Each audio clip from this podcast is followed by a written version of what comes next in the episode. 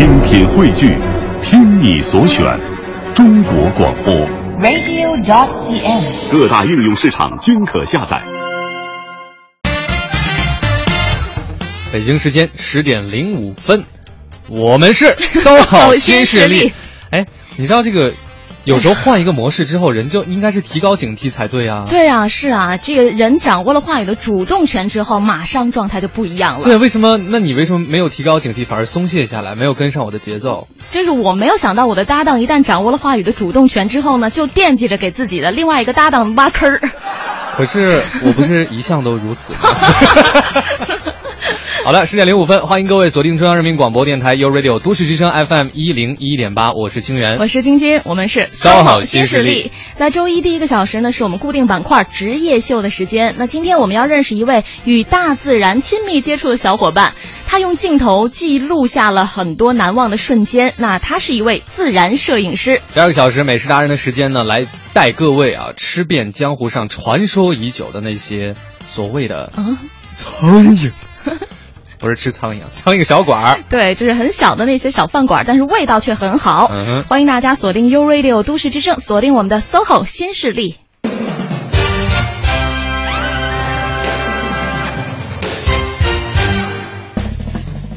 其实说起摄影师这个职业，对大家来说并不是很陌生，嗯、而且在我们的节目当中就曾经介绍过，比如说儿童摄影师，还有我们也邀请过宠物摄影工作室的两位主理人来到我们的节目中，跟大家分享他们的职业和他们的这个工作过程。没错，而且现在大家就是拿起相机或者手机拍摄周围的人事物。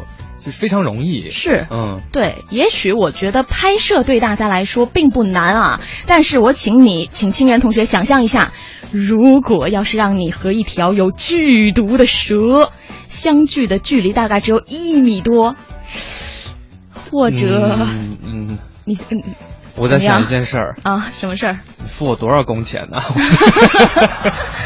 觉得挺危险的哈。对呀、啊，或者没这么危险啊。只不过呢，需要让你和一些小动物的生活作息保持一致。猫头鹰吗？总之就是那个夜间出没的这一类动物啊，就是要记录它的那个生活状态，是吧？对对对，你是不是觉得这样子的话就挺难的了？哦、这个当然非常难了。嗯嗯，而且我觉得它不光需要你有勇气，嗯，还需要有很多专业的知识。没错。嗯，那我们今天要了解的这个职业呢，就是兼具了以上我们所谈到的这些特质。欢迎自然摄影师，也是华盖签约摄影师郑阳老师，你好。哎，听众朋友们，大家好，主持人好，我是郑阳。哎，欢迎郑阳。嗯，呃，郑阳老师今天和收音机前的听众朋友来分享一下自己的职业啊，自然摄影师。嗯，既然这个摄影师主语的前面有一个定语“嗯、自然”，嗯，看来您这个平时拍摄的对象基本上都是花花草草或者是小动物们。哎，没错，其实我拍摄的呃那个门类很多，嗯、呃，但是。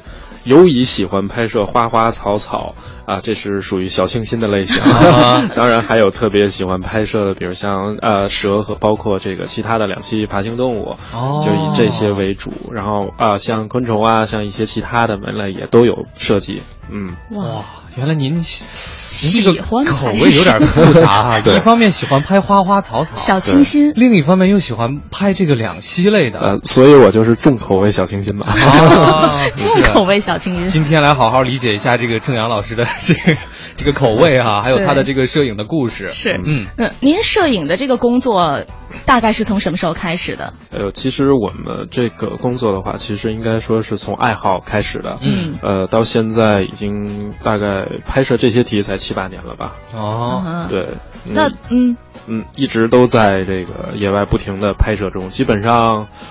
呃，每个周末，呃，每个假期，基本全在外面，嗯、然后还总给自己一些借口，偷偷跑出去拍东西。哦、就是特别热爱大自然。对，是。您还第记得第一次用相机拍东西，那个时候拿的是什么相机吗？呃，第一次拿的其实是一台，呃，很早很早以前有有一那个用的是富士的一台长焦相机。哦，呃，很早很早以前是，所以一开始也就是很也是算是很专业的相机了哈。对，当时那个时候就是在犹豫在是不是买单反和买这个长焦相机之间做了一个决定，因为当时经济条件有限，所以还是买了一台小的长焦相机。啊，嗯，哎，你们那个时候流行那个说法吗？嗯就是摄影那个穷三代，必须穷三代啊！这个，呃，因为你刚刚开始去进入到这个这个这个行当的时候，就已经做好这样的准备了吗？是因为器材需要不停的更新，而且尤其我们在野外工作的话，呃，器材的损耗率很高。是比如说每年都会遇到下雨，然后你的器材又得不到妥善的这个保管的这种情况，哦然后回来也会做一些后期的维护，但是损耗还是很大，不可嗯。避免的，不可避免的。嗯嗯，而且上手了之后，越来越专业了之后，对设备的要求也是越来越高。呃，没错，呃，尤其有的时候，以前可能就需要和那个普通朋友一样，就像比如说买一些大三元类的镜头，但是越到后面拍摄，然后所需要的这个器材越越越专业，嗯。然后甚至有很多是特别小众的一些器材，都必须从国外代购才能搞到。嗯，哦，对。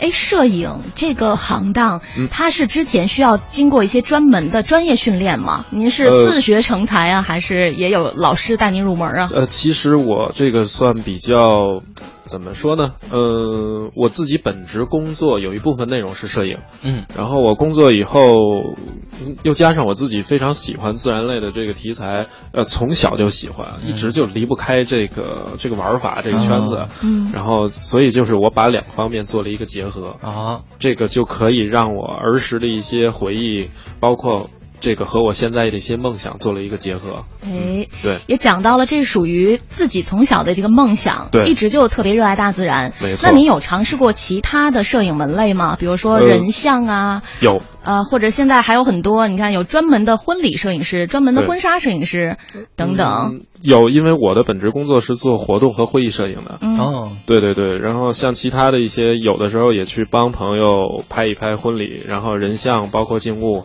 呃，宠物什么的也都是就是插着来拍，因为我觉得呃，摄影是一个特别大的一个一门学问，嗯但是你要想让呃你所拍的这个题材能够更好展示的效果更好，你必须精通所有的门类。嗯对，嗯只有这样的话，嗯，你才你才能把其他摄影的方式融入到你的这个拍摄题材里面，才最完美。嗯嗯，哎，那您觉得像宠物摄影这一块儿可以划归到自然摄影这一部分里吗？呃，我觉得可能还不太一样，因为我们基本都是只拍野生状态下的这种，而且只在野外找这种野生的这个种类，然后去拍。嗯，然后宠物摄影的话，它可能多呃更多的情况下是在比如像公园啊，像在一些人造的环境中，表现这个人与宠物之间的一种关系，包括这个宠物自身的一种美。嗯，对拍宠物摄影的时候，有的时候人也是要入镜的哈。对对对，哦，那这么说，这个宠物摄影还包括它的主人，包括小宠物的主人。是。呃，节目到现在为止呢，算是刚刚起了一个头儿，嗯所以可不可以先请郑阳老师给我们介绍一下，到目前为止您取得过哪些成就，或者说在自己的这个自然摄影师的事业上取得过哪些成绩？啊，成就其实我所做的很多事情，呃，就是我不单单是做摄影，然后我把这个自然摄影和我所做的另外一件事情结合起来，就是博物旅行。嗯因为我现在是希望通过我的镜头，抛通过我拍摄的照片，让影响更多的朋友，然后深入大自然，了解大自然。这样的话，会有一种不一样的旅行体验，嗯因为你是自己出去是带着一个博物学的精神，嗯然后去探索。包括我在出行之前也都进行了很多准备，嗯用这种呃就是组合式的，然后一种思路和这个心情，然后去进行一个全新的一种旅行体验，这个是非常好的一个感觉。嗯，然后其他的呢就是照片，呃，同时也是供给很多的杂志，包括网络媒体，然后有的时候也参参赛，嗯，大概是这样。嗯哼，一般会刊登在什么类型的杂志或者媒体上？我刊登的比较多的，比如像科普类，比如像那个中国国家地理这边有博物，然后还有一些摄影杂志，像呃什么摄影旅游啊，包括这个影像视觉，还有很多的这个职呃专门的这种旅行的杂志，包括呃时尚旅游之类的也都会刊登。嗯嗯嗯。除此之外，好像据我了解，郑阳您还是比如说像一些网站的这种呃专栏的作家，包括像马蜂窝呀，还有像蜂鸟网的摄影。大讲堂的主讲人啊，等等。呃，其实我做这些主要的目的还是想把博物旅行这个概念推出去，因为呃，去年是和马蜂旅游攻略合作了一次讲座，今年又和穷游网，然后在之前还有和这个呃蜂鸟网，还和很多的机构，包括新华社这边，呃，都有一个合作的讲座。嗯，因为我觉得我讲授的过程中，呃，就是底下的听众在下面给我反馈的这个。这个反馈的意见非常好，呃，而且更有有利于我进行下一步对我的这个拍摄工作的一个调整。嗯，但是最让我兴奋的还是，呃，大家很接受我这种旅行方式，啊，都觉得它会比普通的这种旅行更有意义一些，因为你回来以后。呃，你不仅是收获了简单的这个风光和人像的摄影，更多的是你可能带回来了一堆你不知道名字的物种的照片 啊，那真的是很兴奋的事情。然后怎么办呢？我回来可能要进行一系列的查询，包括我要和我圈子里的朋友进行反复的交流。嗯，最后我们把这些的这些我拍到的不知名的物种全定了种。然后我再进行一个图片的展示，包括一个小型的像这种分享什么的，这个感觉会更有意义一些。嗯，真的有这个科普工作者的性质在里面哈。是，嗯嗯。好，我们十点十六分的时候稍作休息，在一段北京的路面交通情况之后，继续请郑阳来分享他自然摄影。十点十八分的时候，您正在收听的直播节目是《SOHO 新势力》。大家好，我是晶晶，我是清源。这个声音依然是来自于中央人民广播电台 u Radio 都市之声 FM 一零一点八。那在周一我们《SOHO 新势力》节目当中呢，会依旧是职业秀的板块。今天请来这一位是自然摄影师郑阳，再次欢迎您。呃，听众们大家好。嗯，刚刚通过第一段的这个。呃，我们的聊天儿哈，各位可以感受到，其实郑阳是应该说是把旅行和摄影两件事情结合在一起的。是的，所以我接下来就想问这个问题了。嗯，你比一般普通出去旅游的人的那个。肩上的负担要重得多吧？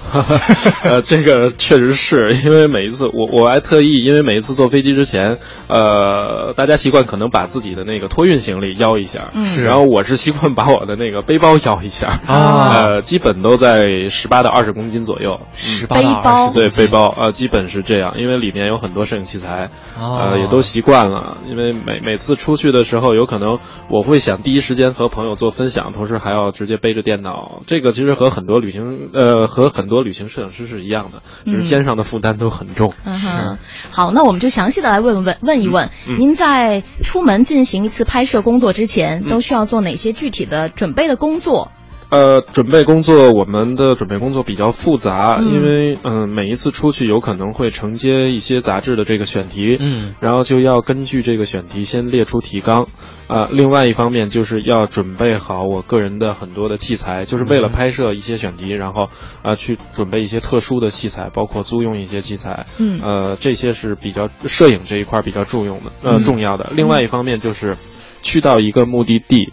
嗯，先要找当地的一些这个动物志，包括植物志，然后找一些我们需要拍摄的目标物种。嗯哼。呃，目标物种确定了以后，这些有可能就是我们。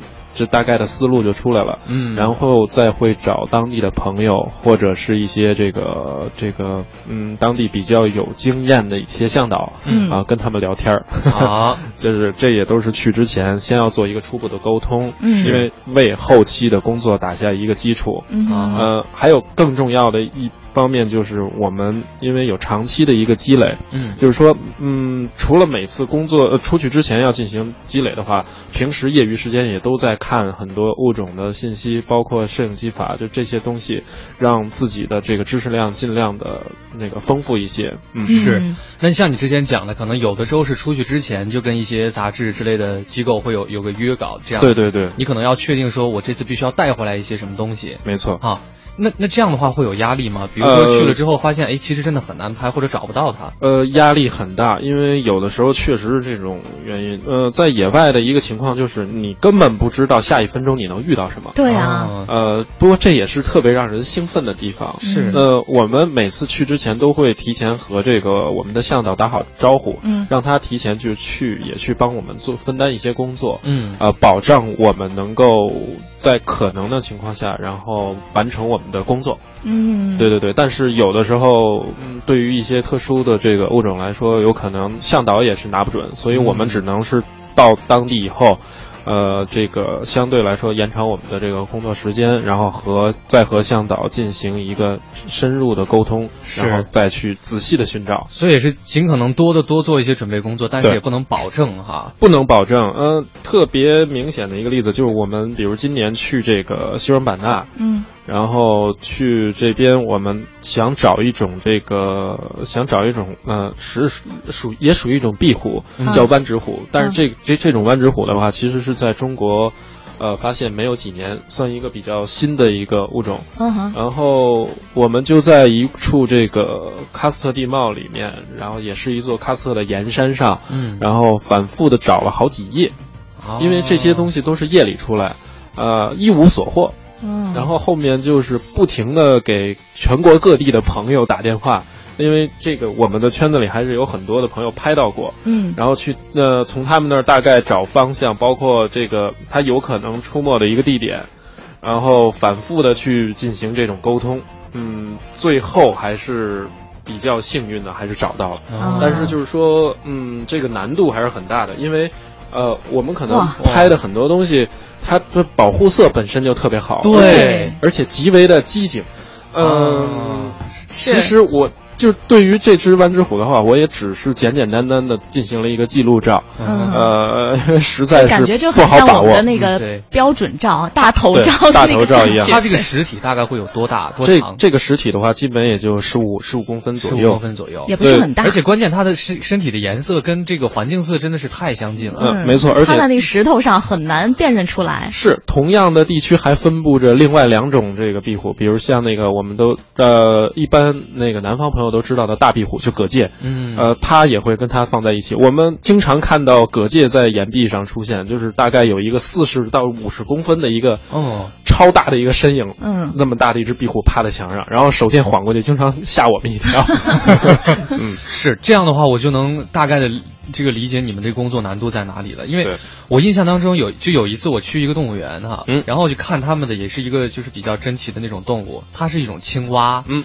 它这个青蛙的大小只有小拇指盖那么大，嚯！然后是。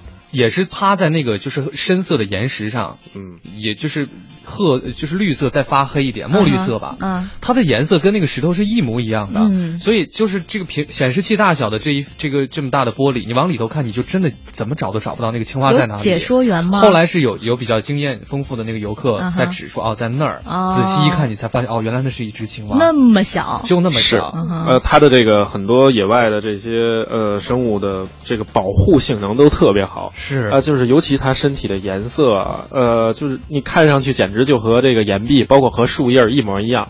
您说拍蛙，哎，我们也是特别有心得。嗯，因为啊，拍蛙是我们夜间活动的另外一主要的一块儿。比如说，我们夜间经常会在白天啊找一条溪流，然后提前发现这条溪流有可能值得我们夜探一下。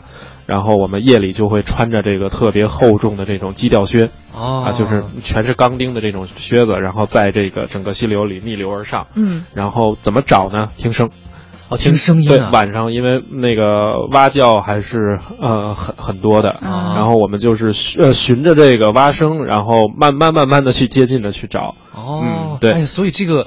要当这个自然摄影师，还要练好听力，一听声音就知道啊，在右边。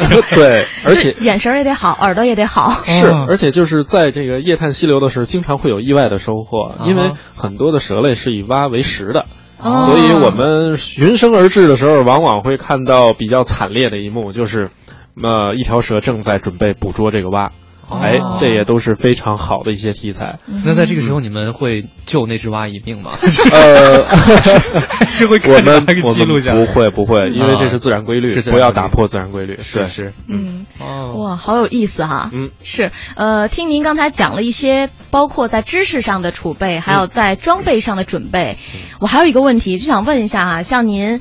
还有像您的这些小伙伴们，经常在大自然当中探索的，是不是体能上也需要超好？因为比如说我们有的时候看那些纪录片，就是野外生存能力是不是也要很强？呃，野外生存能力其实原来看过一些这个书籍，然后再加上我们长期的经验，啊，最关键的是要有团队配合。哦，我们有一个现在是四个人的一个博物旅行团，哦，每次出门我们基本都会我们自己有一个搭档，呃，因为我们四个人之间的配合非常。好，呃，尤其拍摄一些比较这个危险的题材，比如像蛇类啊，包括夜间出行，都需要有这个搭档和分工。包括我们那个行走的路线，谁去拿着这个就是打草惊蛇的这个蛇钩，包括谁去打手电打哪个方向，呃，包括呃谁的那个主要观察的门类是什么，都要有一个明确的分工。哦，对，这样的话才能事半功倍吧。是，所以这边也是给可能。对这方面感兴趣的朋友的一个建议哈，对，不要单独去去做这个，不要单独做，因为危险性很大。对，是我刚才就在想，谁去做那个打草惊蛇的人呢？打草惊蛇，哎，有意思。这个我们一般就是怎么说呢？嗯，呃，胆儿大，他会是走在最前面的人，是吧？呃，不一定，每一个人都会，因为我们四个人胆儿都不小，这是关键。还有一般情况下就是，比如说。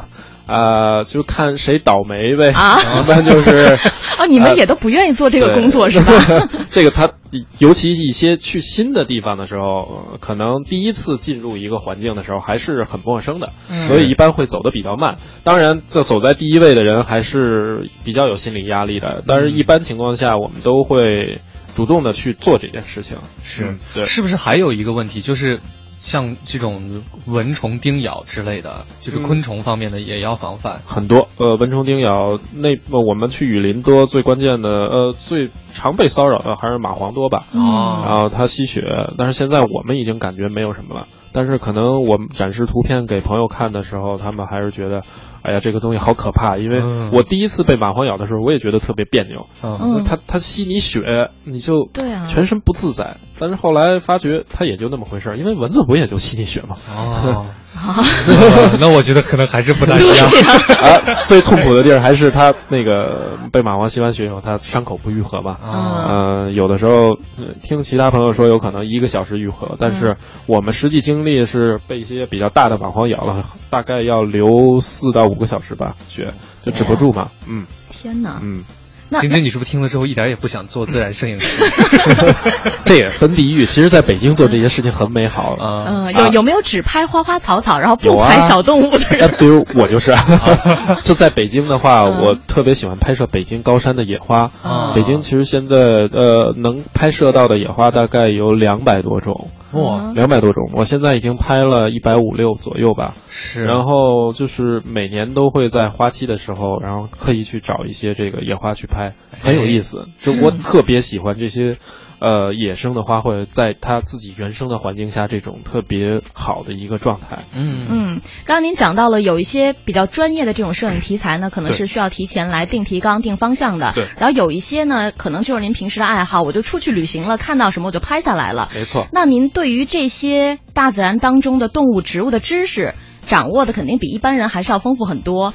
您平时获取这些知识的途径是什么？就是全靠自己的这个兴趣吗？呃，其实主要还是兴趣，因为我有一个感觉，就是如果你喜欢背一一种物种的话，就你对一个物种感兴趣，一个门类感兴趣，比如说你对蛙感兴趣，然后我就会买这个蛙类图鉴，然后去我会查到我可能拍了一种蛙我不认识，但是周边几页的我都会看，甚至比如说我拍到了一只树蛙。周边几页的书吧我看不过瘾的话，我可能把中国所有的书吧全看一遍。然后你越看越会觉得，哎，它们之间可能会有不同，也有相同的地方。包括不同，主要就是分布的地区不一样。然后有可能你能找到的这个季节，包括环境都不一样。然后慢慢的积累的话，就会觉得这个其实就是呃知识的储备量越来越大。其他的门类也都是这样。嗯。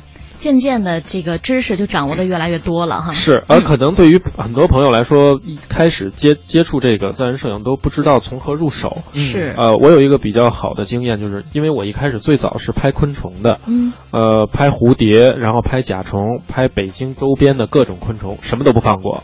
但是你拍到一定程度以后，你就会有一定积累，然后同时呢，你身边可能又有新的朋友介入进来，其实他是拍野花的，哎，这野花比昆虫还有意思，啊 同时就会转到那个上面，就是你的圈子不断的增大，是，然后你拍摄的门类就会越来越多。嗯，对，嗯，好，我们在今天的节目当中非常开心，请到了一位自然摄影师郑阳和我们分享他的职业故事。现在十点三十一分的时候稍作休息。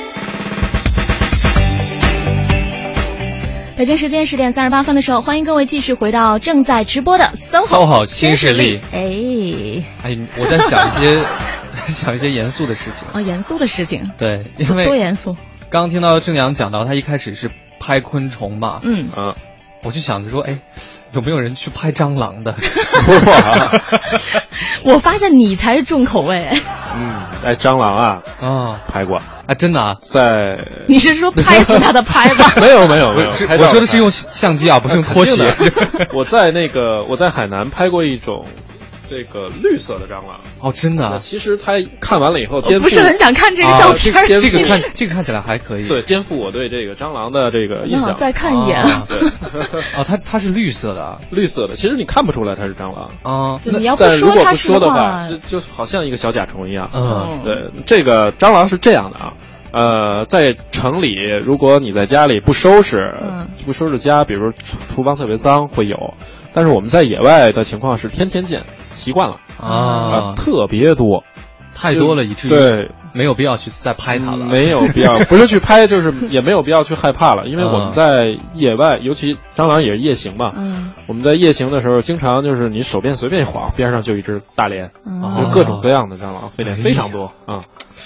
而且还有一点就是，这个东西也有趋光性。我们有时候，呃，为了拍摄某些夜夜行的昆虫，比如像一些特别漂亮的鹅、嗯鹅类，嗯然后就会那个灯就，就会在山里点一盏特别亮的灯，嗯比如五百到六百瓦。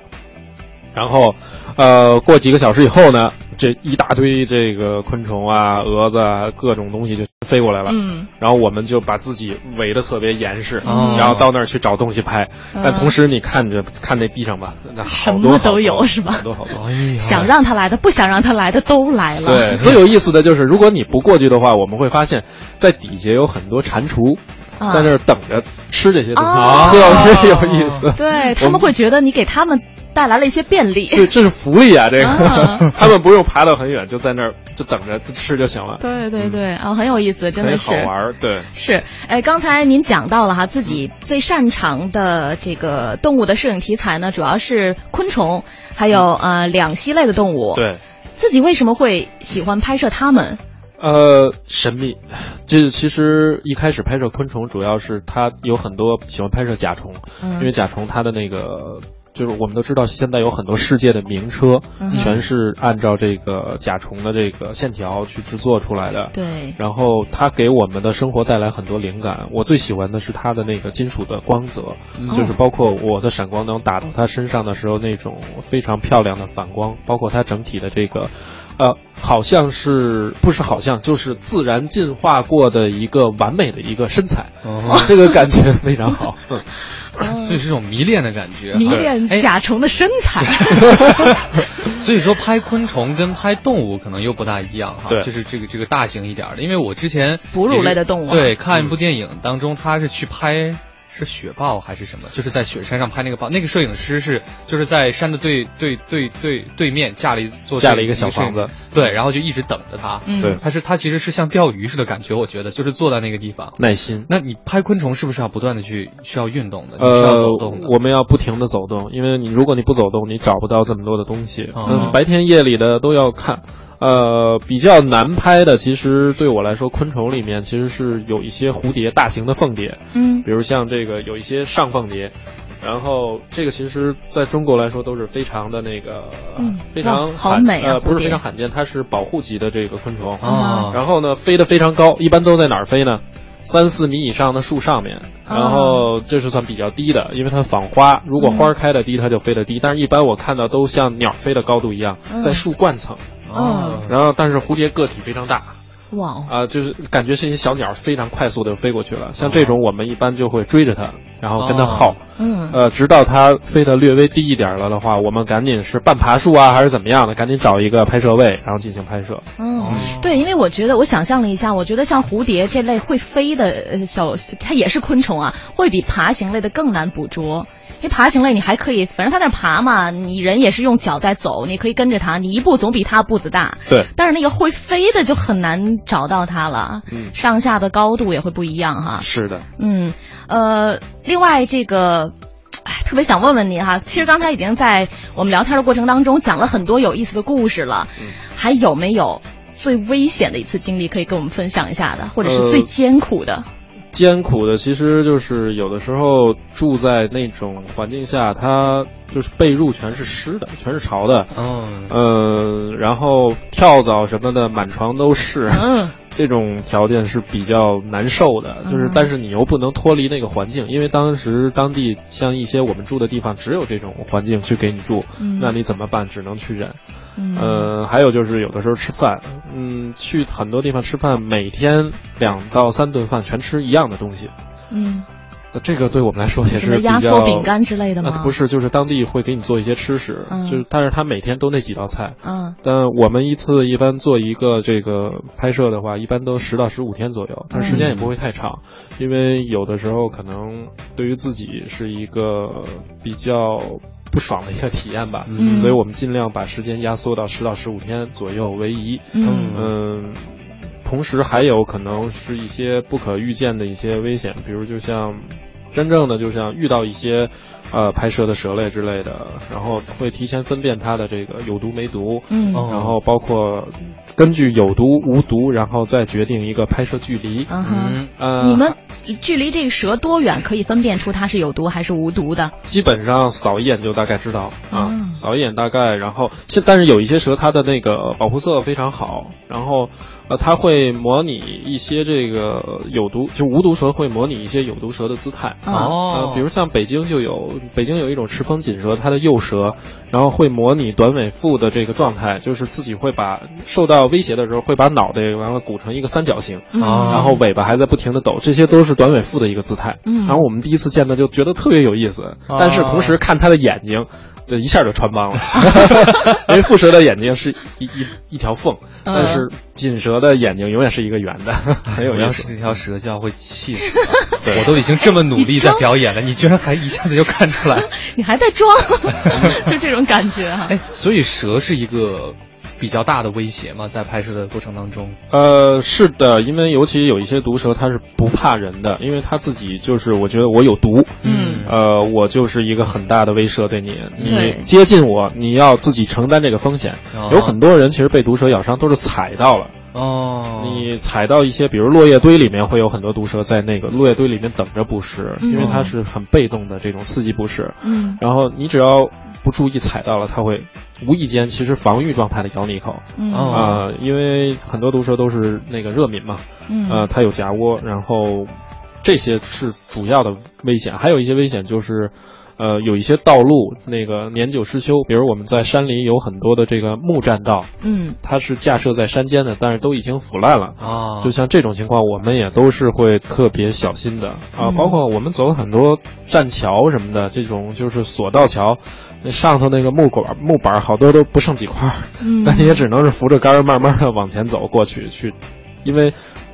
像这种环境下，人为干扰少，嗯，人为干扰少的话，你遇到这个稀有物种的几率就会更大一些。对对，是，越危险的地方哈，可能就能越出片儿。但是好像郑阳老师真的有被蛇咬到过的经历哈，这段这段故事，我们在交通服务站之后，请郑老师跟大家来分享。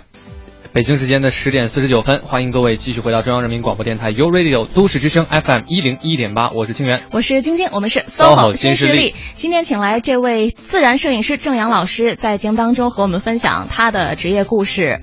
呃，刚刚说了自己真的被蛇咬到过，是毒蛇吗？啊，不是不是不是，不不能犯这种傻。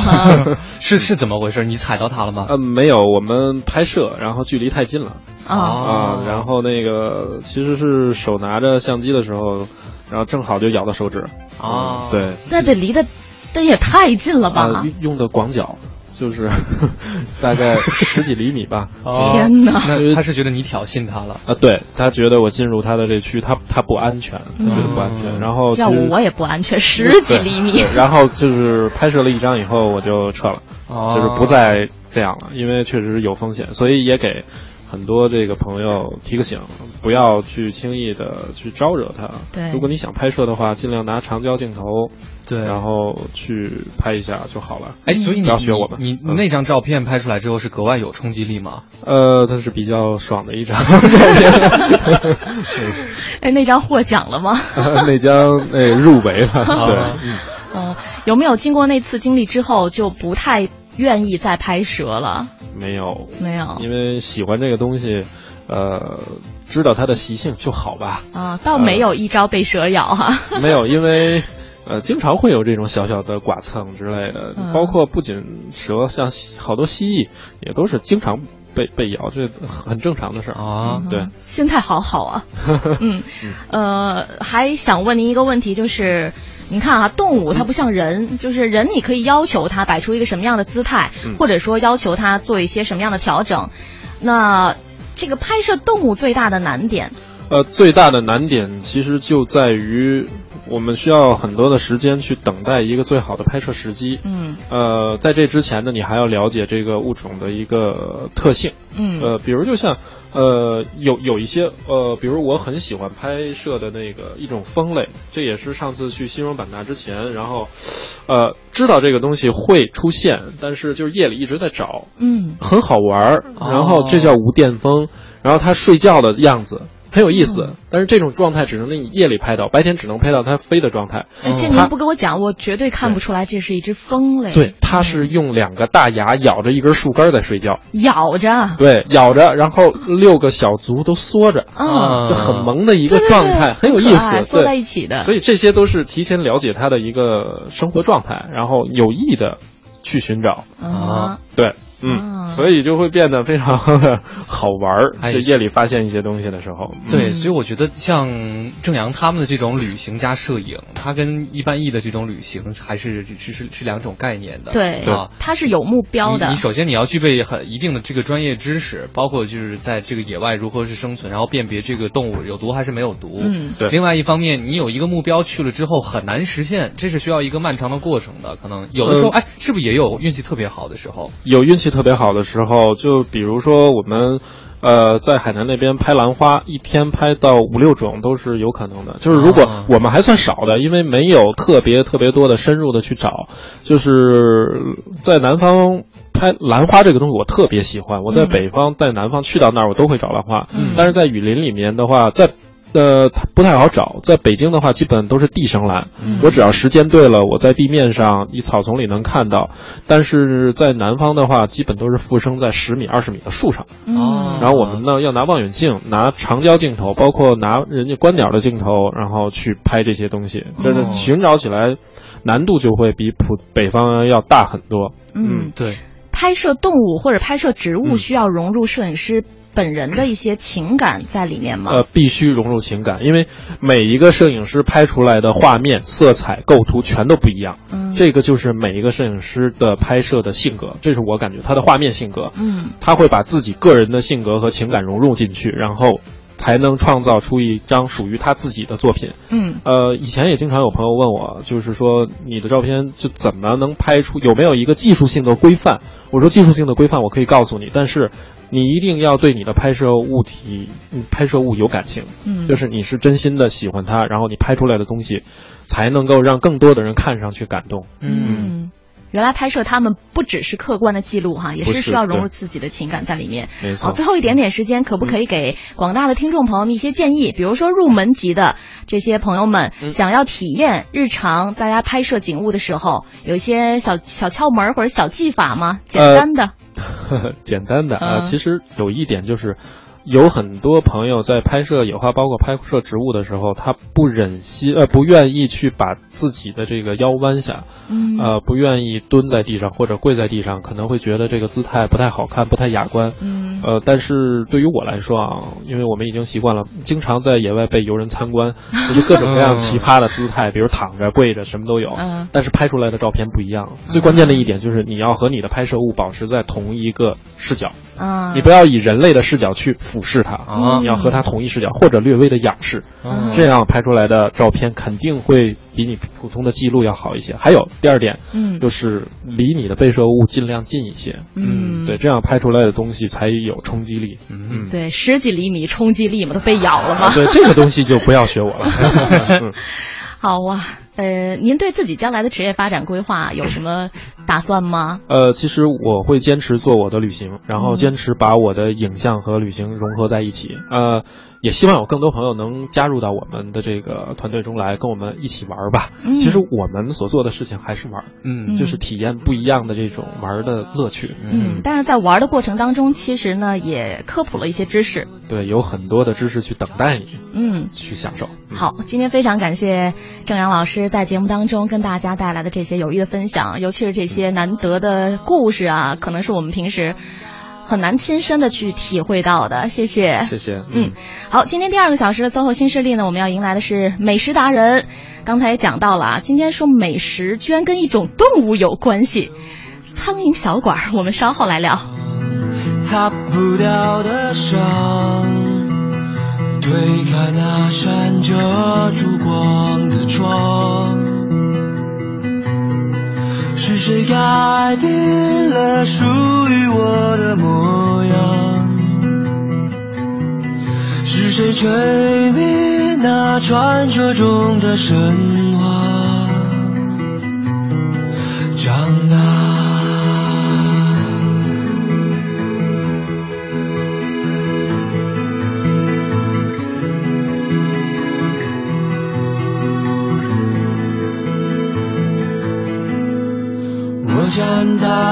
光搭建的舞台，却不再看到熟悉的路牌。多么无奈，多么实在，默默存在。我明白现实不容易更改，却徘徊在梦想的门外。